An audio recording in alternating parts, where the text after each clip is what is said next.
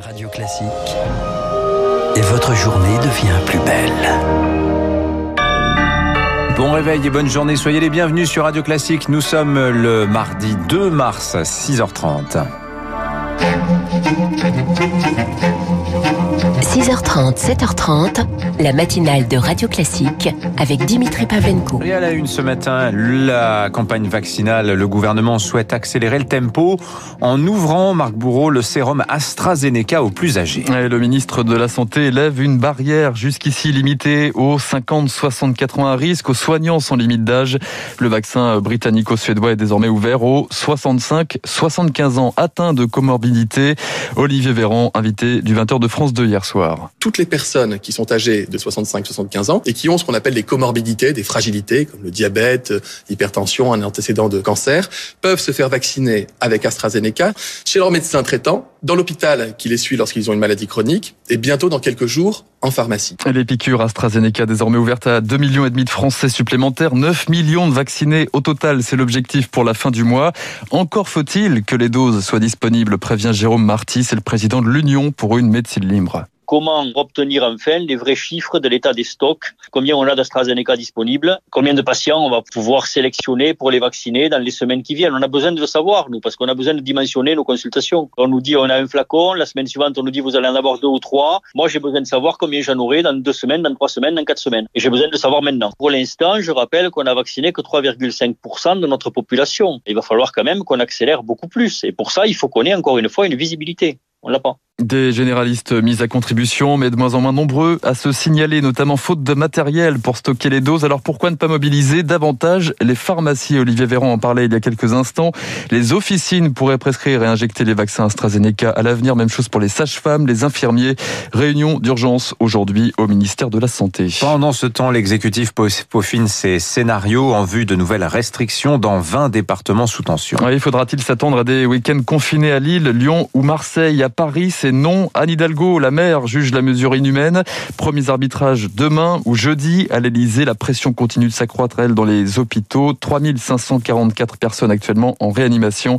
Hier, Emmanuel Macron a demandé aux Français de tenir encore 4 à 6 semaines. En attendant, en Moselle, c'est la course au test.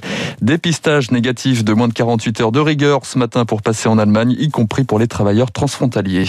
Justement, un passeport sanitaire sera-t-il nécessaire dans les mois à venir pour voyager en Europe Et la réponse est attendue le 17 mars prochain. La présidente de la Commission européenne présentera son projet de passeport vert et l'attestera d'un dépistage négatif, d'une immunité ou mentionner la vaccination du voyageur. Si l'Espagne et la Grèce disent oui, l'Allemagne et la France restent prudents. Pour Didier Arino du cabinet de conseil Pro Tourisme, les conditions sont encore floues pour qu'elle puisse relancer le tourisme. Un passeport sanitaire, oui, mais une seule condition, c'est qu'on ait la possibilité de procéder à une vaccination de masse et on en est très éloigné. Le risque de discrimination euh, peut être important entre ceux qui sont vaccinés et ceux qui ne le sont pas. Par conséquent, euh, si on veut voyager à l'étranger, nous devrons nous soumettre malheureusement à ces contraintes, ce qui euh, va générer beaucoup de frustration chez les vacanciers.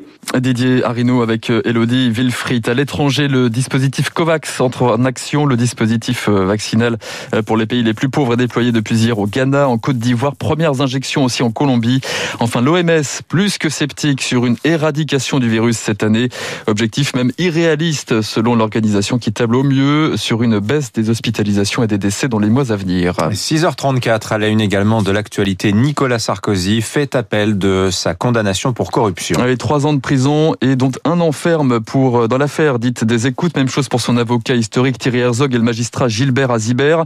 Un ancien président condamné à de la prison ferme. C'est une première sous la Ve République. Un jugement cinglant qui compromet désormais un probable retour de l'ancien champion de la droite. Le parti Les Républicains fait bloc et dénonce un acharnement, une peine disproportionnée. Julien Aubert, député LR du Vaucluse, exprime lui sa stupéfaction. La peine semble excessive. Le dossier d'accusation ne reposait pas sur une preuve précise et matérielle. Quand on voit que on arrive à un an de prison ferme, alors que tous les jours on a des gens qui vendent de la drogue, qui sont relâchés par la justice, on ne peut qu'être surpris par le décalage. À un an d'une campagne présidentielle, je ne risquerai pas à dire que les juges ont pris une décision politique, mais en tout cas, euh, elle peut être sujette à critique compte tenu du contexte et compte tenu des éléments à charge. Julien Aubert au micro de Camille Schmitt. Mois de mars compliqué pour l'ancien chef de l'État. Un autre procès l'attend dans 15 jours, celui de ses comptes de campagne de 2012, le fameux dossier Big Malion. Enfin, quatre jours après la mort d'Eman, abattu à Bondy en Seine-Saint-Denis, deux individus mis en examen hier soir. Ouais, deux frères de 17 et 27 ans qui s'étaient rendus de même à la police. Ils sont placés en détention provisoire. La piste d'un différent personnel est privilégiée. À l'étranger, une centaine d'adolescentes libérées ce matin au Nigeria. Elles avaient été enlevées euh, vendredi dans leur pensionnat dans le nord-ouest du pays par euh, des hommes armés. Elles sont saines et sauves, annonce le gouvernement.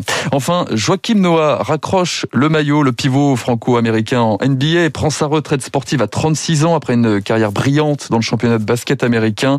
Deux fois sélectionné pour le All-Star Game, meilleur défenseur en 2014, le fils de Yannick Noah, 2 mètres 11 tout de même, avait été sélectionné une vingtaine de fois en équipe de France. Un beau bébé, hein. Beau bébé. Retraité à 36 ans. Enfin bon, il y a encore toute la vie devant lui. Oui, une belle carrière encore. hein, Merci à vous, Marc Bourreau. Vous revenez tout à l'heure à 7h.